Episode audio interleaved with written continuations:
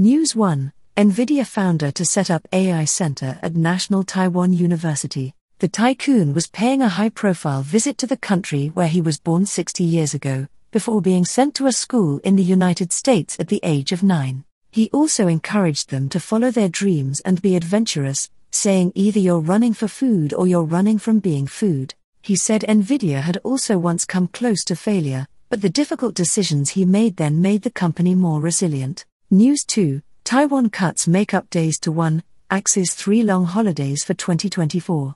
In 2024, the sole Makeup Day will be February 17th, which will be a Saturday following a seven day break for Lunar New Year from February the 8th to the 14th.